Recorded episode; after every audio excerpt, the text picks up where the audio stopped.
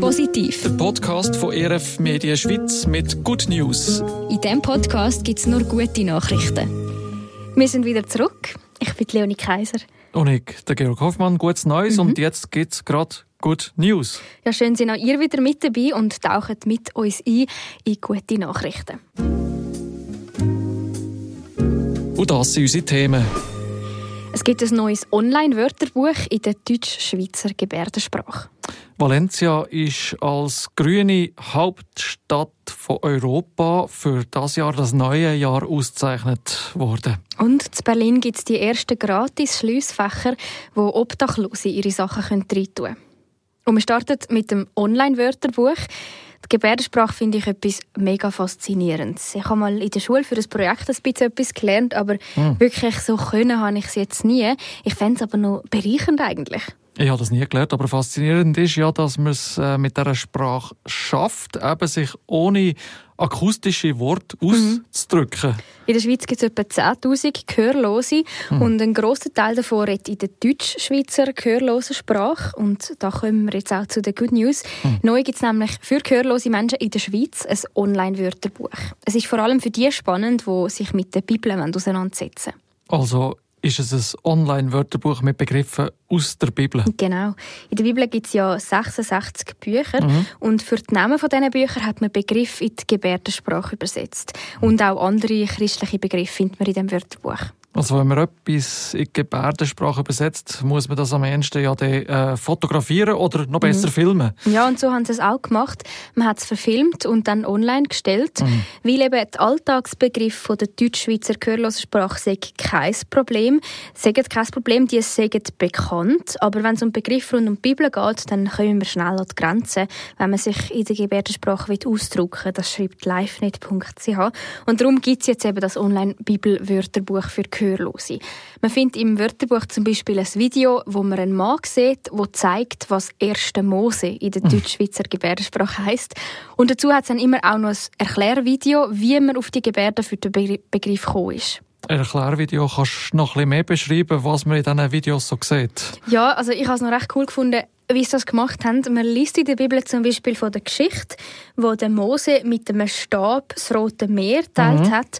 Und zum den Mose beschreiben, bewegt man also die Hand jetzt so, als würde man einen Stock neben sich anstellen. Also Aha. so einen Stock, wie wenn man zum Wandern den mitnehmen Und das ist dann das Wort für Mose. Wow. Okay. Also das Wörterbuch ist sicher auch spannend für Leute, die nicht äh, eigentlich angewiesen wären auf Gebärdensprache. Also mir würde es äh, ja schon noch wundern, mhm. wie das so umschrieben wird alles, ja. Also ich finde, es lohnt sich zum mal hineinschauen.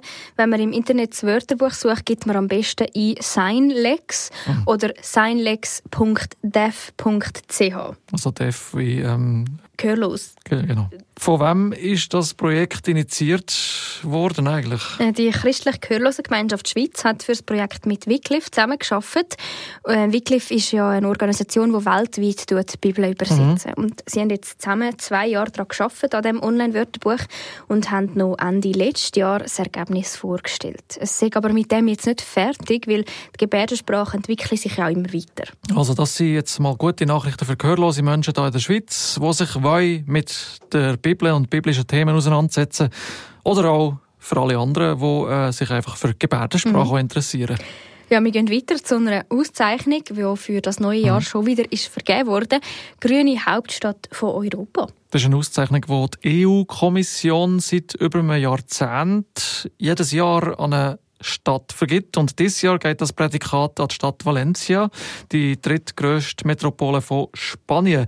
Für mich besonders spannend gewesen, weil wir äh, Valencia mal als Familie tatsächlich auch als Reiseort noch haben angeschaut und hm? vielleicht sogar mögliche späteren Wohnort haben ins Auge gefasst gehabt. Wow, also äh, weiterer Pluspunkt. Valencia ist eben eine Stadt mit südlichem Flair, milden bis sogar heißen Temperaturen, gutem Essen und jetzt muss ich aufpassen, dass ich nicht zu viel schwärme. ja, beliebt ist Valencia auch bei Expats Expats, also mhm. Leute aus verschiedenen Nationen, die dort reisen und sich sogar dort ansiedeln zum mhm. Wohnen. Und scheinbar ist es eben auch, habe ich übrigens bis jetzt noch nicht gewusst, eine Ortschaft, wo die Natur eben Haufen Raum darf einnehmen, wie die Agentur mhm. DPA in einem Artikel beschreibt. Eine umweltfreundliche Stadt also. Ja, mit mehr Fußgängerzonen zum Beispiel und eben Grüngebiete. Die werden gepflegt zu Valencia. So gibt es dort zum Beispiel Sümpfe, Kanäle und Reisfelder oder auch einen See wo für die Vögel als äh, Vogelparadies gilt.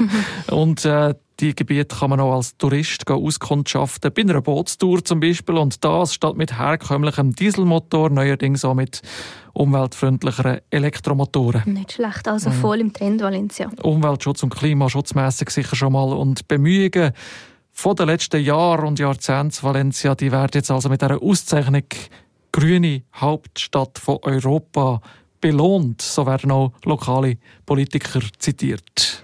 Und so gehen wir noch zu der letzten Good News von heute. An vielen Bahnhöfen gibt es ja Schliessfächer. Ich habe das auch schon recht praktisch gefunden, als ich mal in einer Stadt eine Art nur einen Zwischenstopp mm. gemacht habe und darum mit ein Gepäck gereist bin. Ja. Dann kann man das ja in so ein Fächchen verstauen und muss es nicht die ganze Zeit mitschleppen. Ja, weil einfach irgendwo herstellen kann man es ja logischerweise genau. äh, nicht. Ich habe auch schon so Schließfächer also braucht unterwegs und bin schon froh gewesen, dass es so etwas gibt. Mhm. Und die kostet ja aber immer auch ein mhm. bisschen etwas. Und in unserer letzten Good News von heute haben wir es von gratis Schliessfächer zu Berlin, mhm. wo spezifisch für Obdachlose ist, wo sie können nutzen. Also Fächer, wo auch obdachlose Menschen ihre Sachen drin verstauen, drinnen lagern. Genau, und zwar hat das der Berliner Wirt Norbert Räder ins Leben gerufen. Er hat einmal in seiner Beiz die Sachen von Obdachlosen aufbewahrt mhm. für sie. Und die Beiz ist jetzt aber zu.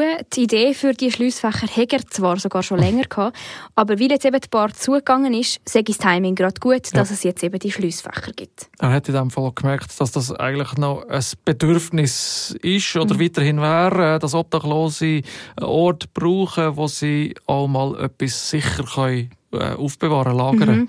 Er hat nämlich viel mitbekommen, dass ihnen Sachen auch geklaut worden sind oder immer noch geklaut werden auf der Straße.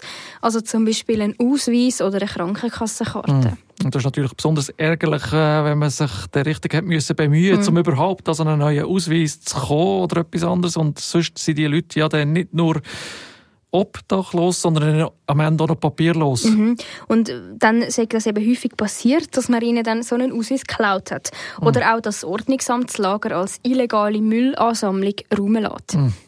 Darum sicher entlastend, wenn man so etwas äh, kann einbeschließen und gesorgt geben. Ja. Darum äh, gibt es jetzt in Berlin also die ersten Schließfächer, die obdachlose Menschen können nutzen können. Man kann die Fächer mit einem Code beschließen. Man braucht also auch kein Handy dafür, okay. sondern man kommt über das Display einen Code über. Die Schliessfächer die sind auf dem Gelände von der Firma Home and Care GmbH im Märkischen Viertel zu Berlin. Die Firma hat im ganzen Berlin fünf Wohnheime mit über 1000 Plätzen für wohnungslose und obdachlose Menschen. Hm. Und zu dem Wohnheim bei den Schliessfächern könnte man auch hingehen, wenn man jetzt so einen Code fürs Schliessfach vergessen, vergessen hat. Sind das ja auch so Schließfächer für grosse Taschen oder eher eben für kleine Sachen wie Ausweise, Dokumente? Wie muss man sich das vorstellen? Also es sind im Ganzen 18 Fächer und die meisten davon sagen kleine Fächer für eben Dokumente und sonst kleinere Sachen und sechs sind größere Fächer. Dort können jemand zum Beispiel auch mal einen Schlafsack oder ein Mättchen rein tun. Und man kann eben so ein Schliessfach ähm, so lange brauchen, wie man es braucht und sie sind gratis. Sehr praktisch natürlich und sehr nett. Mhm. und so sind wir auch schon durch mit unseren drei Good News für diese Folge von Positiv. Ja. Und auch in diesem Jahr freuen wir uns, wenn ihr mit uns in Kontakt tretet und uns gute Nachrichten schickt, die ihr mitbekommt. Positiv. Der Podcast von ERF Media Schweiz mit Good News. Und das ist der Briefkasten für eure guten Nachrichten. Schreibt uns über das Kontaktformular auf erfmedien.ch-podcast.